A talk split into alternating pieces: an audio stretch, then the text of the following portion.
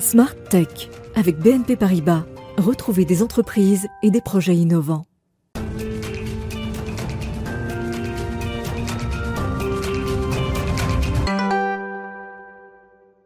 Bonjour à tous, bienvenue dans Smart Tech, l'émission que vous regardez en direct sur la chaîne Bismart le matin à 11h. On est en direct pour parler de l'innovation, de la nouvelle société numérique. Aujourd'hui, je vous propose de commencer par la découverte d'un nouveau standard qui doit permettre aux objets connectés, en particulier dans la maison, de mieux euh, communiquer entre eux. Enfin, j'ai envie de dire, en tout cas, ce sera le sujet de l'interview avec euh, Florian Deleuil de Netatmo dans quelques instants. Et puis le cœur de cette émission, eh bien, on va essayer au milieu là de, de, nos discussions de révéler le secret des licornes. Vous savez que en France, on en est euh, à un rythme assez galopant deux nouvelles startups qui deviennent valoriser plus de, euh, plus de milliards, un milliard de dollars. Je vais y arriver, un milliard de dollars ou d'euros d'ailleurs. On verra donc euh, quelle est leur recette. On aura notamment l'une des toutes dernières nées en France. Et puis on retrouvera notre rendez-vous avec euh, David Lacomblette de la Village Numéris qui nous parlera de la bataille de l'attention dans sa chronique C'est humain. Et on terminera cette édition par notre séquence Ils font demain. Mais tout de suite, donc place à l'interview. On parle des objets connectés avec un nouveau standard qui arrive.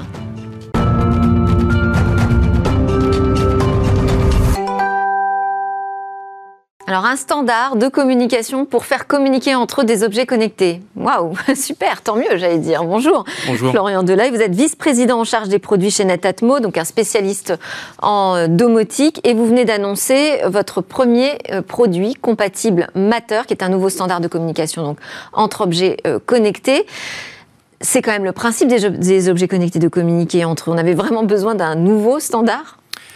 Mais quelque part, oui, parce que finalement, euh, dans les dix dernières années, on a vu beaucoup d'entreprises commencer à, faire des produits connectés avec succès. Et euh, donc, on avait une, application mobile pour son et un compte utilisateur pour son thermostat, une application mobile pour sa caméra, une application mobile pour ses pour ses ampoules. Et finalement, l'utilisateur, au final, était un peu perdu en se disant euh, est-ce que mon ampoule va réussir à fonctionner avec mon thermostat ou mon capteur de, sécurité? C'était assez compliqué. Alors il y a eu des solutions, des initiatives, notamment via le cloud, qui ont, essayé. Perdu ou c'est surtout déceptif pour, euh, pour l'utilisateur? Est-ce que du côté du fabricant, c'était une complexité euh, supérieure? L'enjeu, c'était de se mettre d'accord tous ensemble se mettre d'accord tous ensemble parce que finalement chacun a essayé de faire quelque chose dans son coin. Euh, et donc là, pour la première fois, Matter, c'est une initiative où il y a plus de 200 grands acteurs de la, de la maison euh, qui, qui essayent de se mettre d'accord et qui se mettent d'accord. On retrouve notamment Google, Apple, Amazon autour de leurs assistants vocaux, mais aussi des grands noms de la maison comme Ikea ou encore des grands noms de l'industrie comme Legrand, euh, groupe auquel fait partie Netatmo. Donc il y a vraiment toutes les planètes sont pour une fois alignées pour réussir à, à faire une super initiative. Donc là, c'est vraiment un standard international. Vous avez cité donc quelques-uns des GAFAM et puis euh, surtout très bien positionné dans, euh, dans la maison connectée, les objets connectés même euh, au sens large. donc Netatmo participe à l'élaboration de, de, ce standard. Comment on fonctionne ensemble? Combien de temps ça prend pour élaborer comme ça une nouvelle norme, se mettre tous d'accord autour de la table? Alors l'initiative a commencé il y a 2-3 ans. Dans un groupe qu'on appelle la Connectivity Standard Alliance, le CSA. Et Netatmo, finalement, il participe via euh, Le Grand, qui est... Euh, qui, fait partie de cette, cette communauté.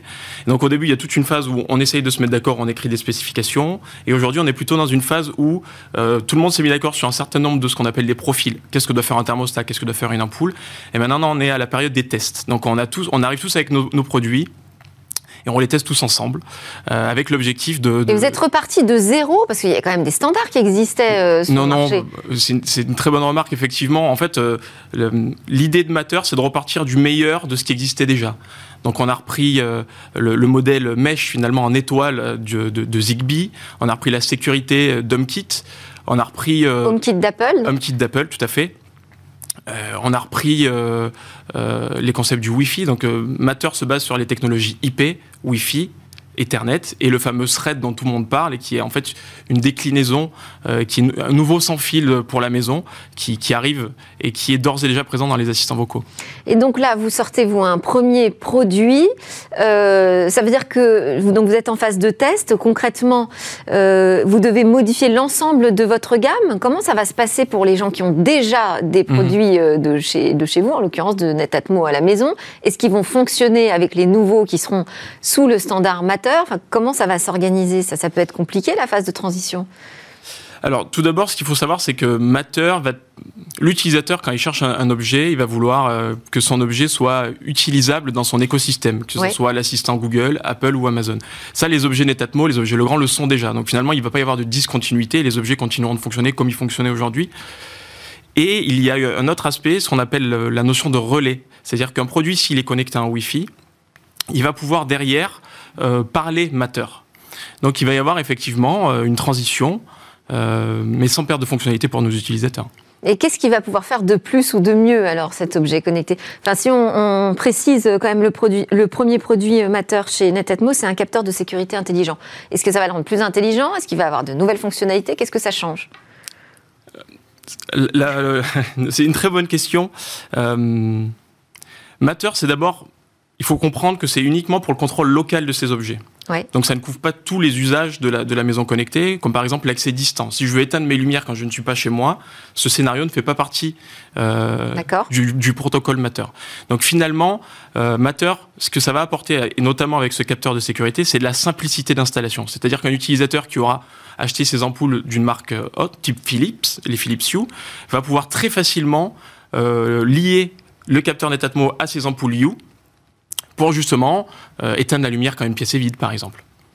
Même si l'autre objet connecté que je veux relier à euh, cet objet Matter n'est pas Matter Il faudra qu'il soit Matter. Il faut que les deux... Matter, tout à fait. D'accord. Donc ça, ça, va prendre un peu de temps à s'installer sur le marché. Ça va prendre un peu de temps, tout à fait. C'est vrai que ce qu'on a vu au euh, début d'année au CES, il y a eu énormément de d'annonces de, produits Matter, puisque finalement tous les, les membres de cette connectivité standard à l'Alliance ont annoncé leur, leur objet. Euh, mais c'est vrai que c'est un, nouveau standard en cours de définition. Euh, il n'y a par exemple pas tous les produits, il n'y a pas de caméra. Donc on va avoir besoin de quelques années pour assurer euh, la transition de tout l'écosystème. Et alors la, pièce maîtresse, j'allais dire, des objets connectés à la maison aujourd'hui, c'est quand même l'assistant vocal. pour lui, est-ce que ça va changer des choses? Alors pour lui, euh, oui, ça va changer les choses parce qu'on va pouvoir lui installer directement un objet dessus. Ce qu'il faut savoir, c'est qu'à l'heure actuelle, un assistant vocal, c'est un objet comme un autre dans la maison, euh, connecté au Wi-Fi. Euh, les nouveaux assistants vocaux qui viennent de sortir ont la technologie Thread. Donc typiquement, je pourrais, sans avoir aucun autre objet connecté chez moi, je pourrais prendre le, le capteur Netatmo et l'installer directement sur mon HomePod Mini, par exemple. Euh, en matière de sécurité, vous dites on a pris des briques euh, de sécurité chez HomeKit. Est-ce que ça modifie un peu le paramètre sécurité des objets connectés qui sont souvent montrés du doigt hein, par euh, les spécialistes de la cyber? La, philosophie de Matter est vraiment intransigeante là-dessus. Tous les objets vont passer, vont être certifiés par des laboratoires externes. doivent rencontrer un certain nombre de standards et finalement, comme tout est fait pour le contrôle local, toutes les données sont faites pour rester dans la maison, avec euh, entre autres des clés de cryptographie qui vont euh, chiffrer les communications. Ce qui n'était pas le cas jusqu'ici? Si c'était le cas, c'était le cas, mais chacun faisait un peu à sa sauce. Donc ça pouvait être plus ou moins bien fait selon les constructeurs. D'accord. Donc là, pour avoir le label, il faudra respecter euh, les règles qui ont été édictées au sein de l'Alliance. Exactement. le niveau d'adoption qui est attendu selon vous et pourquoi toute l'industrie aurait intérêt à jouer le jeu? Alors déjà parce que on ne peut plus se passer les assistants vocaux. Et euh, je fais souvent le parallèle avec finalement quand je, quand je cherche une enceinte Bluetooth, euh, une, enceinte pour mettre de la musique, si elle n'était pas Bluetooth, je l'achèterais pas. Donc finalement l'utilisateur il va se dire la même chose. Si mon objet il fonctionne pas avec euh, mon assistant d'Apple, de Google ou d'Amazon que j'ai chez moi et que j'utilise de plus en plus, finalement je vais pas pouvoir, je vais choisir un autre objet. Ouais, et donc d'avoir euh, Amazon, Apple, Google euh, dans cette alliance, c'est un, vrai plus pour le niveau d'adoption. Pour le niveau d'adoption, pour la simplicité, et finalement, on a tous dans notre poche un produit de, de, ces, euh, de ces entreprises qui va nous permettre finalement d'être une espèce de télécommande universelle. Maintenant, on pourra très bien avoir un réseau mateur uniquement Netatmo si on décide de ne pas avoir des outils du GAFA chez soi. C'est tout à fait possible. Et alors, est-ce que ça engage des coûts supplémentaires? J'irais au contraire Bon, évidemment, il faut qu'on monte en compétence sur la, technologie, mais ça, je pense qu'on est une, entreprise d'ingénieurs et tout le monde aime ça. Euh, je pense aujourd'hui que pour Netatmo, ça va réduire le coût parce que jusqu'alors, il fallait qu'on fasse le développement pour s'intégrer avec HomeKit, avec Google et avec Amazon pour pouvoir justement donner le service à nos utilisateurs. Euh, cette fois-ci, on va juste faire le travail pour être mateur et on sera de facto compatible avec ces trois écosystèmes. Donc je pense que ça va nous permettre de développer des produits plus vite. Et pour l'utilisateur, non, il n'y aura pas de surcoût. Euh, Ni de baisse de, de prix alors Ça va rien changer? On verra. On verra. Bon, très bien. Merci beaucoup, Florian Deleuil, donc vice-président en charge des produits chez Netatmo, d'être venu nous parler de ce nouveau standard pour les objets connectés à la maison Matter. Merci. C'est l'heure de notre talk. On va voir comment euh, on devient une licorne française. Alors, est-ce que je fais la liste Moi, Je peux essayer un petit peu. Conto, Sorar, Miracle, Content Square, Mano Mano, Exotech, Encore Store, Blablacar, Payfit, Vestiaire Collective, Voodoo, Ledger, Alan. Il y a des Spendex, Aircall, Back Market, Deezer, Dental Monitoring, Doctolib, Evalua, Lydia, Miro, Shift, Swile, VP. Voilà, enfin, des licornes, ça y est, on en a beaucoup en France. Ce sont donc ces entreprises du numérique qui ne sont pas cotées en bourse, mais valorisées à plus d'un milliard de dollars ou d'euros. Alors, comment naissent-elles et se multiplient-elles Nous allons avoir des réponses de la part de Nicolas Voussen, directeur financier chez Payfit, donc 23e licorne, je crois. Exactement. Euh, depuis euh, début janvier de cette année. C'est une, une, entreprise qui a été, enfin une start-up qui a été lancée en 2015 euh, et qui est positionnée sur la gestion de la paye et des euh, processus RH euh, dans les entreprises. Et réponse aussi de Marianne Tordeux, directrice des affaires publiques de France Digital, qui représente les intérêts de 1800 start-up et 150 VC, investisseurs, devant les institutions françaises et européennes. Et vous êtes aussi conseillère euh, au Conseil économique, social et environnemental. Merci beaucoup, bienvenue à tous les deux. Bon, on va commencer avec notre licorne. On est très ravis de vous avoir en plateau, surtout si vous nous dévoilez des secrets sur comment naissent les licornes. Euh, levée de fonds de 254 millions d'euros. Donc en, en, janvier, vous devenez, grâce à cette nouvelle levée, vous devenez, euh, vous, atteignez ce statut de licorne. Est-ce que c'était dans vos objectifs de l'année? C'était pas un objectif en soi de devenir une licorne. C'est plus la conséquence de notre développement. Euh, c'est une, ça montre qu'on a une solution qui est fiable, qui est mature et qui permet de répondre aux besoins des, des PME en France. Ça montre qu'on est très attractif aussi et que les investisseurs croient en nous. Et surtout, ça nous donne les moyens en fait d'accélérer la croissance future et cette année de recruter près de 400 personnes. Donc on n'y pense pas du tout. On se dit pas ah bah quand même ce serait pas mal si on obtenait ce statut de licorne. Alors c'est toujours flatteur, mais c'est vraiment pas un objectif en soi. Euh, ça nous permet, cela dit, d'être assez attractif vis-à-vis -vis des, des talents. Et aujourd'hui, on cherche à recruter beaucoup de talents. Alors, Marianne Tordeux, 26, on en est aujourd'hui, licorne, c'est ça? Exactement, 26 cette semaine. Peut-être que ça ira encore croissant dans les C'est bien ou pas assez? On va écouter ce que dit le président de la République à ce sujet. Il faut trouver le chemin de modèles durables, rentables, passer à l'échelle car la compétition, elle est internationale et elle continue de s'accélérer. Il nous faut aussi poser un nouvel objectif 10 géants de la tech d'ici 2030 au niveau européen. Alors, est-ce que vous êtes d'accord avec cette analyse, Marianne Tordeux bah Oui, exactement. En fait, on ne cherche pas à avoir des licornes, enfin exactement ce que vous disiez, on n'est pas licorne pour devenir licorne. Je pense que l'objectif, c'est euh, de comprendre pourquoi est-ce qu'on veut des entreprises françaises qui pèsent euh, dans l'industrie euh, du numérique en Europe.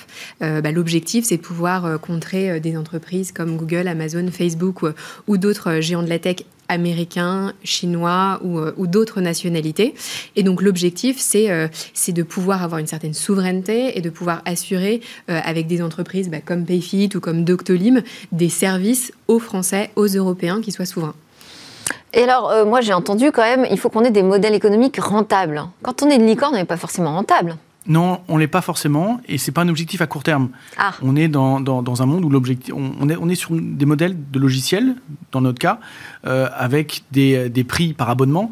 Euh, en fait, on investit beaucoup pour la croissance au départ, pour, investir, pour euh, recruter des clients, pour recruter, pour améliorer le produit.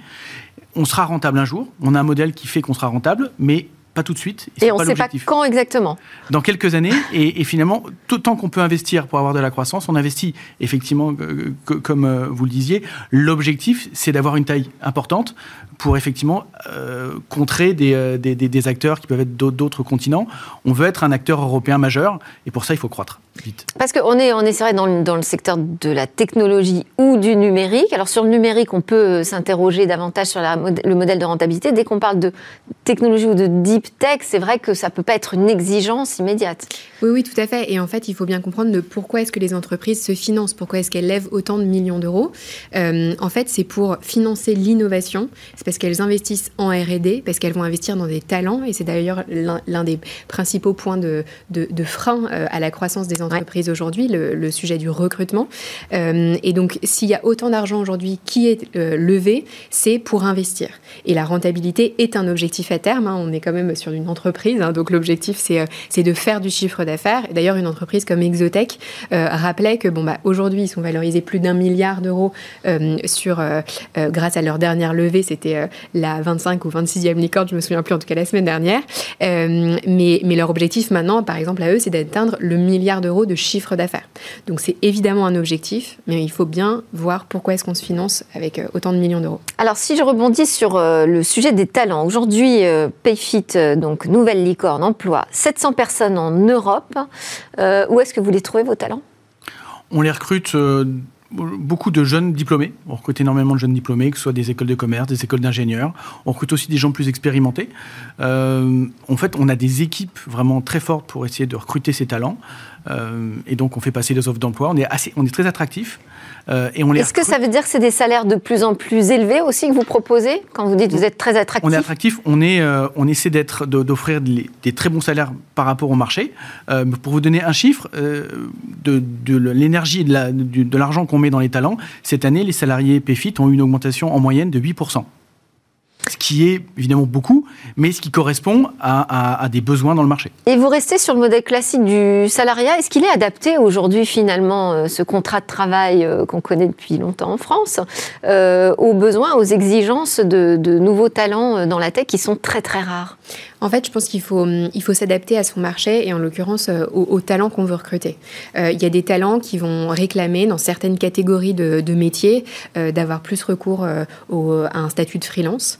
Euh, d'autres vont souhaiter être salariés et avoir en plus de ça un package avec des BSPCE, qui sont ces, euh, ce, mécanisme d'actionnariat salarié qui permet d'intéresser les salariés à la croissance de l'entreprise. Euh, et donc tout dépend en fait des talents et, de, et du package qu'on peut essayer de proposer. Nous, chez France Digital, à la fois on se base sur la manière dont les BSPCE peuvent être améliorés, parce qu'il y a quand même beaucoup de, de, de subtilités qui peuvent être encore améliorées pour, pour justement s'adapter à la croissance de ces entreprises. Vous, vous annoncez 400 recrutements, mais j'imagine que... Oui, là, en 2022, encore 400 recrutements hein, en Europe. C'est votre objectif. Donc, y a, et donc, voilà, quand on croit, quand on passe des seuils, on risque de déqualifier des BSPCE. Et donc, de fait, il faut essayer de s'adapter à ça, euh, que le cadre juridique fiscal s'adapte à ça.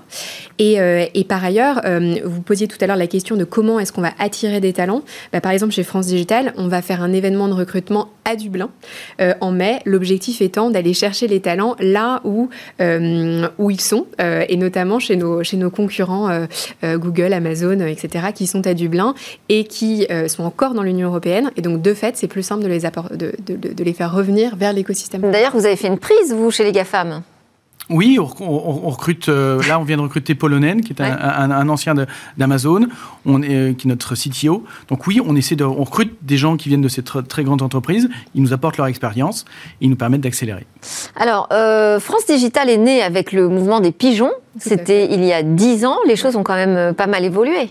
Tout à fait. Euh, et justement, euh, à l'occasion des 10 ans de France Digitale, euh, qu'on va fêter tous ensemble en septembre lors du France Digital Day, on va justement faire un peu le bilan de ces 10 ans. c'est les 10 ans de France Digital, c'est aussi les 10 ans de la French Tech, les 10 ans de la création de BPI France. et donc, on souhaite justement se rendre compte de ce qui s'est passé en 10 ans, mmh. du coup d'accélération énorme qu'il y a eu sous les différents présidents. Hein. C'est pas uniquement Emmanuel Macron qui, est, qui a qui a poussé euh, l'émergence de la French Tech. Euh, euh, et, ensuite, le but, c'est aussi de se projeter sur les années suivantes. quels vont être les prochains défis? Est-ce que ça va être des défis technologiques? Parce que quand vous parlez d'Emmanuel Macron, alors lui, il dit d'ici 2030, il nous faut 10 géants du numérique.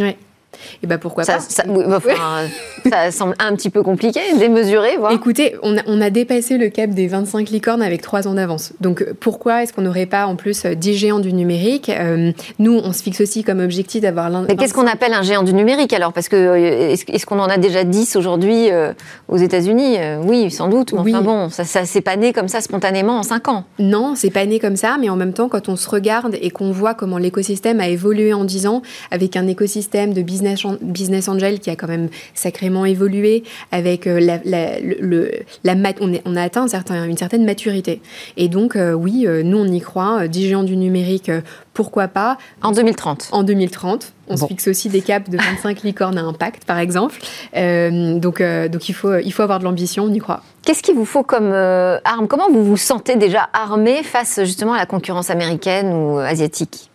On, a la chance d'avoir euh, des investisseurs qui nous accompagnent. On a aussi euh, vrai, des pouvoirs publics qui nous aident. On a quand même le Crédit pour recherche en France qui aide beaucoup de startups. Mm -hmm. euh, c'est ce qui fait qu'en France, on a quand même 200 000 emplois dans les startups. C'est quand même beaucoup. Donc, on a des pouvoirs publics qui poussent. On a aussi des talents. On a beaucoup de talents. On a des très bons ingénieurs, des très bonnes écoles en France. Ce qui fait qu'on arrive à avoir aujourd'hui, je crois que la France est le premier pays en Europe où, les, où, les, où il y a les investissements dans la tech. C'est très bon signe. Donc, on a ces armes-là à nous de faire en sorte. Mais après, il y a ce passage à l'échelle là où, pour l'instant, on n'a pas encore trouvé la clé. On a quand même 25 sociétés valorisées à plus d'un milliard de dollars et l'argent continue à arriver pour investir dans ces sociétés. On a des fonds européens qui commencent à se développer aussi. On a besoin de cet argent pour être compétitif, mais Donc on va vraiment question... dans la bonne direction. Ouais, c'est une question de financement, c'est ça, au niveau européen? Bah, le financement, c'est euh, ce qui va nous, c'est ce qui permet de débloquer des situations. Après, il y a aussi beaucoup de startups euh, qui ne se financent pas via des levées de fonds, qui capitalisent tout sur leur chiffre d'affaires. Euh, mais le financement, c'est ce qui permet, bah, comme on l'a dit tout à l'heure, de financer l'innovation, financer les talents. Euh, Aujourd'hui, nous, ce qu'on essaie de pousser chez France Digital, c'est davantage de fonds qu'on appelle de croissance européens, parce que c'est vrai que beaucoup de ces levées de fonds on, se font auprès de fonds américains, de fonds étrangers. Euh, donc si on a des fonds européens, oui, ça nous pousse à une certaine souveraineté technologique beaucoup plus, euh, beaucoup plus facile. Alors comme on est là quand même pour donner quelques secrets, quelques pistes pour devenir une licorne, comment vous faites, vous, pour convaincre les investisseurs? Bah, on, déjà avec le passé, on, arrive, on a réussi à convaincre 6000 PME en France et en Europe d'adopter PFIT et elles sont très satisfaites. On a aujourd'hui 150 000 personnes en France et en Europe qui, qui quotidiennement utilisent les services du PFIT.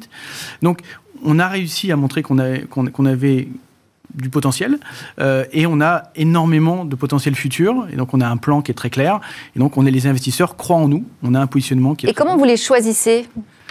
Vous allez draguer tout le monde non, et puis euh, c'est ceux qui répondent qui non, gagnent absolument pas. Justement, on cherche des investisseurs qui ont la même philosophie, qui partagent nos valeurs. Chez PFIT, on a des valeurs très fortes sur euh, justement le bien-être, la, la, bienveillance, euh, l'accompagnement des, des, des, collaborateurs. Donc, on choisit des, des, investisseurs qui vont nous accompagner.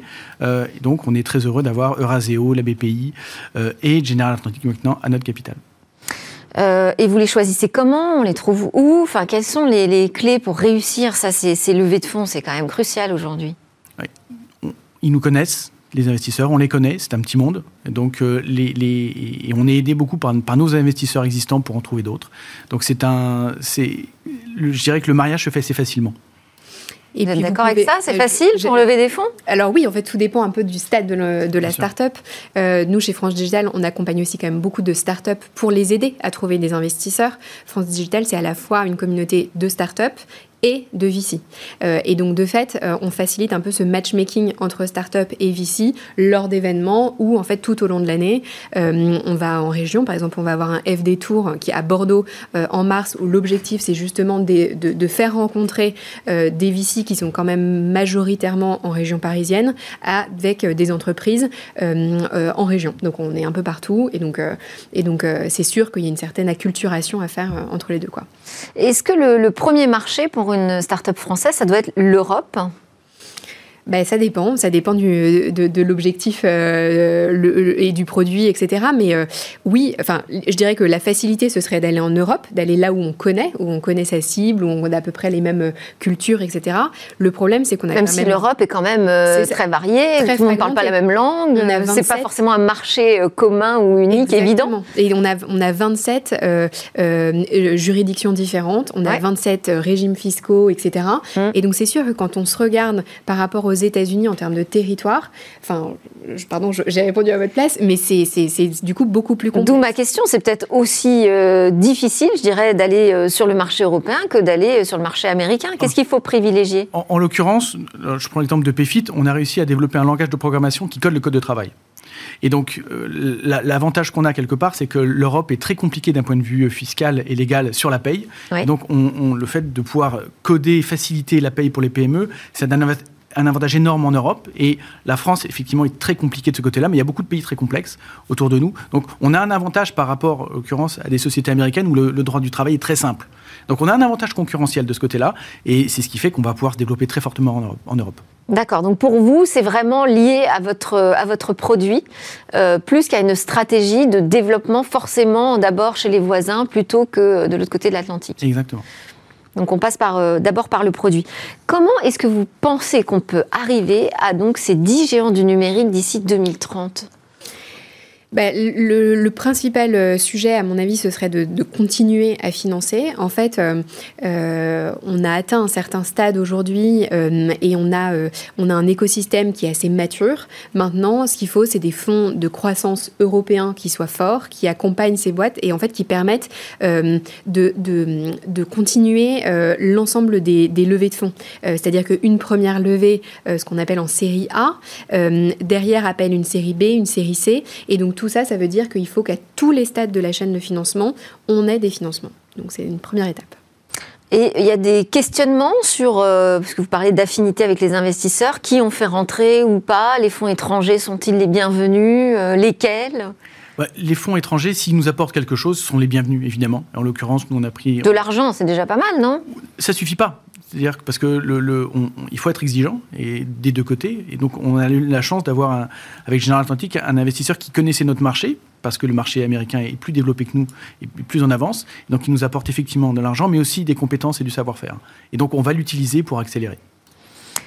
Et sur le, volet euh, politique, est-ce qu'on a besoin encore d'actions euh, symboliques, de soutien du politique en France euh, autour des startups? Ou ça y est, le travail est fait. Maintenant, c'est au marché. Non, enfin, c'est-à-dire qu'on hum, a de toute façon besoin de soutien euh, pérenne. Euh, donc c'est sûr que pour nous, l'enjeu, ça va être de voir comment vont se passer les cinq prochaines années. Et d'ailleurs, à ce propos, on va faire un événement le 9 mars, dont l'objectif, ce sera justement de faire pitcher l'ensemble des candidats à la présidentielle sur leur programme pour le numérique et pour l'entrepreneuriat. Euh, donc nous, on a rencontré toutes les équipes de campagne. Ils vont pitcher donc devant des entrepreneurs Oui, devant 1600 entrepreneurs. Donc il faut qu'ils arrivent préparés. et les entrepreneurs pourront poser des questions, justement. Euh, mais donc l'objectif, c'est de ne pas déconstruire ce qui a été mis en place et ensuite d'aller plus loin. Parce que oui, le soutien de BPI France euh, est nécessairement un soutien politique, euh, mais ensuite, on a besoin bah, d'accompagner sur le volet formation dès le plus jeune âge. on a besoin d'accompagnement aussi sur le CIR, le crédit d'impôt recherche, sur les statuts jeunes entreprises innovantes. C'est quand même très politique et oui, le soutien de, des pouvoirs publics sont, est très important. Et alors, quand on lève comme ça des, centaines de millions d'euros euh, d'un seul coup, je dirais, c'est un peu comme si on gagnait au loto, non? Comment ça, se passe la gestion au quotidien d'une somme qui arrive comme ça aussi importante? Alors, on, garde notre sang-froid, déjà, la première chose à faire, et puis on sécurise l'argent parce qu'on ne va pas l'utiliser tout de suite. Donc, on, le place et on fait en sorte de bien l'utiliser mais ça change absolument pas notre quotidien. On, est une société, en l'occurrence, très bien géré, avec des, actionnaires et des dirigeants qui ont, qui ont les, euh, la tête bien, bien sur les épaules. Donc, on suit notre plan. On suit notre plan, ça nous permet juste d'aller plus vite, mais le, ça ne change absolument pas le, notre quotidien. D'aller plus vite, donc par exemple de pouvoir recruter euh, jusqu'à 400 personnes en 2022, alors qu'avant ça n'aurait pas été possible. Exactement, bah, forcément. On peut, mais donc ça, ça, ça, crée quand même donc quand même un changement d'échelle pour l'entreprise. Il faut pouvoir absorber 400 personnes de plus dans, dans une boîte. Pas... C'est simple.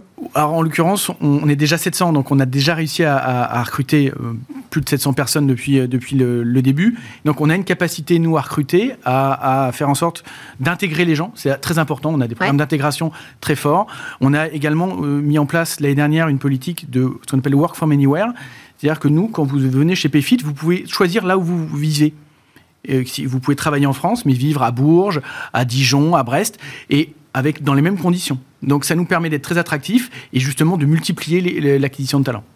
C'est une question, ça, le, sujet de la gouvernance, de savoir euh, absorber une levée de fonds, gérer l'argent, gérer cette croissance soudaine Oui, oui, tout à fait. Et je pense que ce que vous disiez là sur le choix de vos investisseurs, c'est capital. c'est absolument essentiel de s'entourer d'investisseurs qui soient en mesure d'apporter du conseil et d'accompagner la croissance. C'est aussi pour ça que le, le, recrutement de personnes qui ont été habituées à, avoir déjà vécu cette croissance et notamment en allant chercher des talents étrangers euh, qui ont déjà vécu ça chez des concurrents ou autres, c'est euh, c'est ce qui permet d'aider ces entreprises françaises à euh, scaler en bon français. Merci à tous les deux. Merci Marianne Tordeux, directrice des affaires publiques chez France Digital, et Nicolas Voussen, directeur financier chez Payfit, donc une de nos belles licornes françaises. Juste après la pause, on se retrouve dans Smart Tech pour notre chronique C'est humain. On va voir comment exister dans l'océan numérique.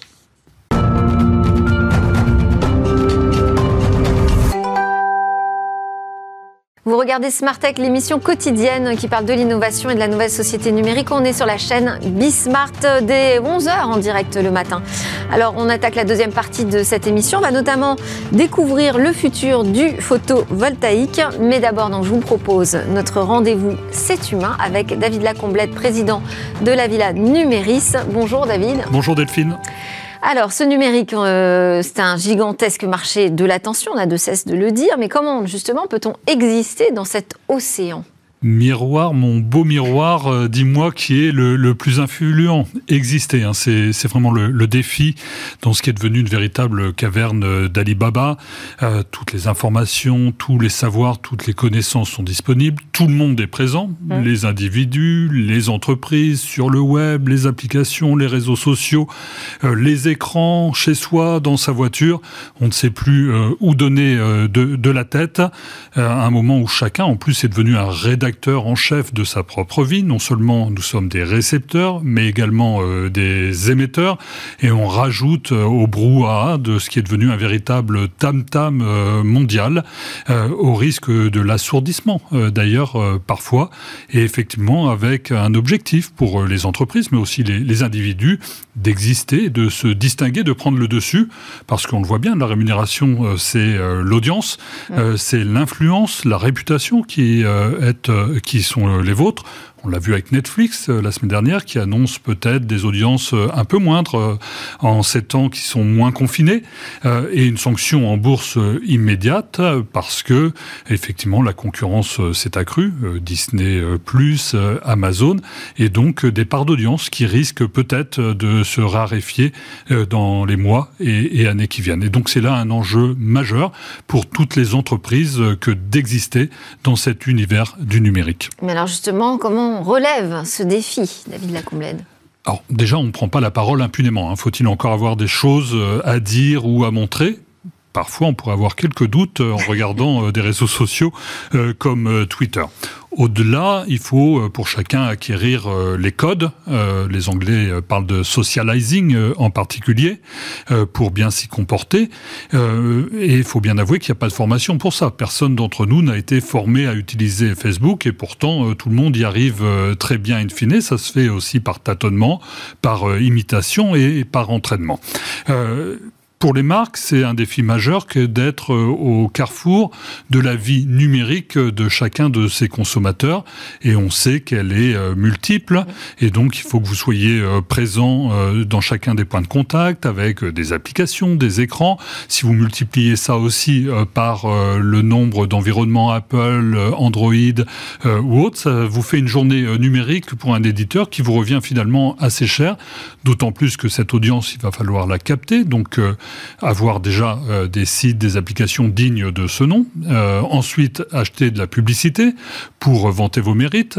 Et euh, d'ailleurs, vous l'avez vu, la publicité digitale est désormais le premier terrain d'investissement à travers le monde, loin devant la télé ou, devant les, journées, les journaux. Participer au tam-tam par les réseaux sociaux, bien sûr, et savoir jouer des algorithmes. D'ailleurs, je ne sais pas si vous avez vu sur les réseaux sociaux ces derniers jours se transmet une info montrant euh, comment euh, l'algorithme de Twitter fonctionnerait, sachant qu'en plus il change. Et tout ne se vaut pas toutes les paroles ne se valent pas. Un retweet Très ne simple, vaut pas. hein, quand on voit l'image. ne vaut pas un like, effectivement. Euh, il est urgent de faire une capture d'écran euh, parce que, effectivement, parfois on a le sentiment de ne pas être repris alors qu'on a dit une chose qui est merveilleuse, mais parce que l'algorithme vous qualifie immédiatement en fonction de qui vous êtes, de là où vous émettez et de ce que vous y mettez. Et par exemple, un lien qui renvoie vers un site extérieur euh, vous pénalise en, plus, en, vérité plus qu'il ne vous rapporte. Et donc, ce sont autant de choses que effectivement les professionnels connaissent et appliquent euh, au quotidien euh, pour se jouer en quelque sorte des algorithmes. Et cela vaut pour tous les réseaux sociaux, que vous soyez jeune sur Instagram ou encore plus jeune sur TikTok, journaliste ou homme politique sur Twitter ou beaucoup plus âgé sur, sur Facebook. C'est là que se joue véritablement la bataille euh, de l'attention.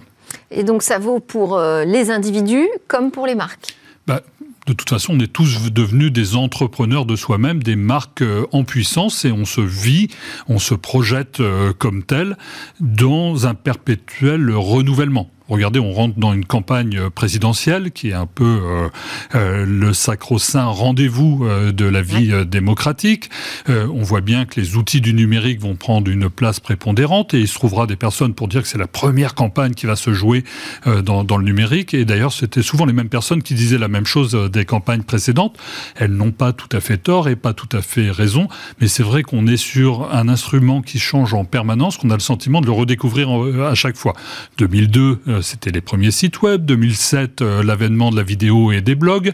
Euh, 2012, euh, des réseaux sociaux. Euh, 2017, euh, de la data. Et on voit bien euh, que celui qui tirera son épingle du jeu est celui qui finalement deviendra le chef d'orchestre de toutes ces technologies pour émerger, pour exister et euh, trouver euh, euh, un tant soit peu ses électeurs.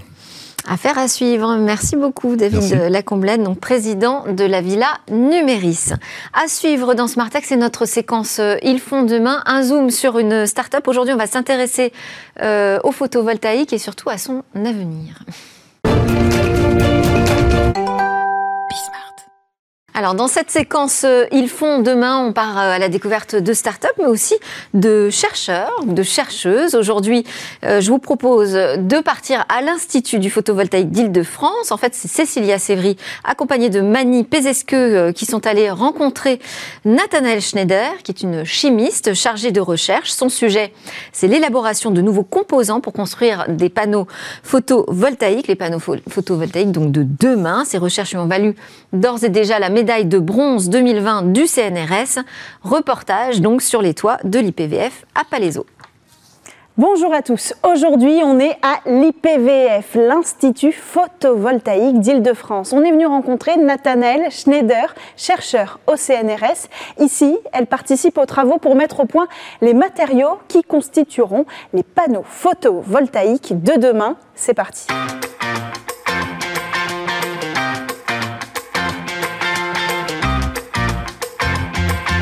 Bonjour Nathanaël, ici on est sur votre lieu de travail à l'IPVF. Alors qu'est-ce que vous faites ici concrètement? C'est quoi votre travail? Bah là, on se retrouve sur un toit avec une installation photovoltaïque. On a des, un panneau qui est base de silicium. L'architecture, c'est une architecture qui a été développée dans les années 50. Et aujourd'hui, on arrive avec donc ces panneaux qui ont une durée de vie de 25 ans, qui convertissent l'énergie solaire en énergie électrique avec des rendements de l'ordre de, de plus de 20%. Et donc on a quelque chose qui est vraiment extrêmement mature. Par contre, euh, bah, si on veut aller plus loin, plus loin, c'est avoir euh, des systèmes qui sont encore plus efficaces. Ou alors, si on veut pouvoir développer de nouveaux usages, par exemple, euh, pouvoir intégrer des, du- un dispositif photovoltaïque à du bâtiment, ce qu'on appelle le BIPV, ou alors euh, faire de l'agri-PV, ou avoir l'Internet of Things. Enfin voilà, il faut qu'on change de paradigme. Il faut qu'on aille sur des architectures plus complexes. Et donc là, ça demande effectivement un gros travail technologique et c'est le cadre de mes recherches.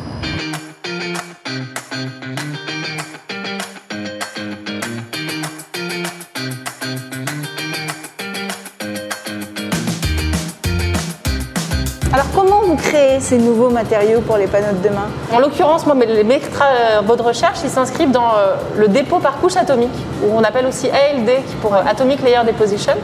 Et du coup, ça, un réacteur d'ALD, ça ressemble à ça. C'est donc une chambre de réaction à l'intérieur de laquelle on, a un substrat.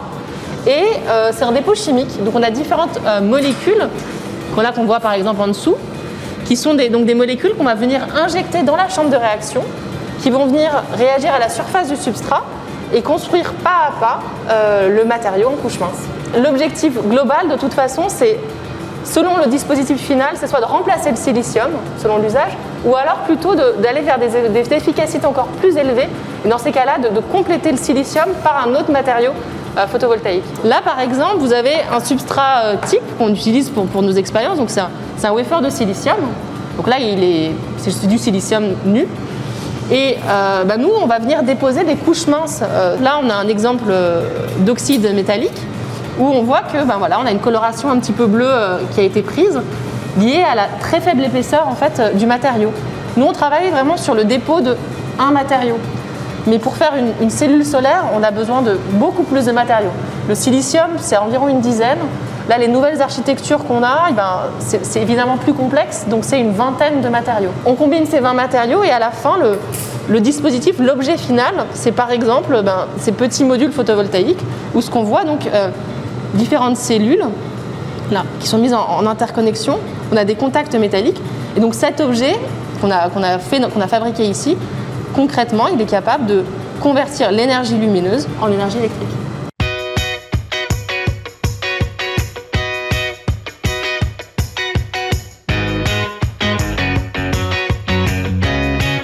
Vous avez des contraintes quand même pour développer ces nouveaux matériaux Alors, on a plein de contraintes, ou alors on a plein de critères pour développer ces nouveaux matériaux.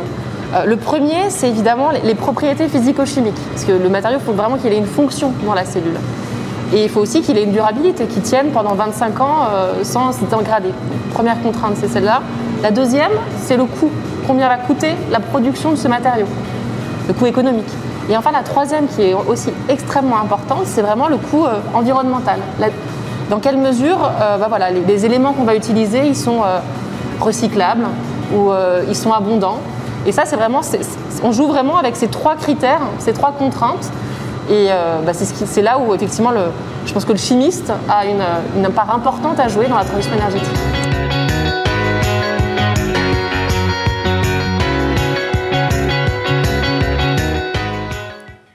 Voilà, c'était donc Nathalie Schneider, une chimiste, médaille d'or, euh, médaille de bronze, pardon, 2020 du CNRS, euh, qui nous racontait comment elle travaille sur euh, un matériau qui pourrait remplacer ou accompagner demain le silicium pour le rendre plus performant. L'objectif, c'est améliorer tout en augmentant la maniabilité des panneaux pour le bâtiment et même le monde des objets connectés. Passionnant.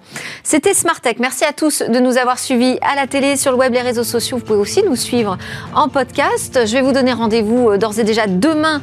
On va découvrir une start-up qui s'appelle Numworks. Elle fabrique des calculatrices et euh, c'est un vrai carton dans les lycées qui en commande par euh, Palette. C'est un modèle aussi de développement logiciel très intéressant, ouvert, participatif et puis on fera un grand focus demain aussi sur le métavers, voilà le sujet que tout le monde a à la bouche. On va voir quelle réalité ça peut prendre demain et puis euh, surtout ce que ça pourrait changer. On aura, notamment une des startups euh, qui euh, travaille sur ce métavers, Civic Power, pour nous en parler. Et on aura aussi euh, à la suite demain le rendez-vous avec le coach startup. Vous allez voir, on va parler du télétravail. Comment installer le télétravail dans son entreprise, surtout de manière durable. Beaucoup de sujets donc à suivre dès demain dans Smart Tech. On sera en direct à 11h sur la chaîne Bismart.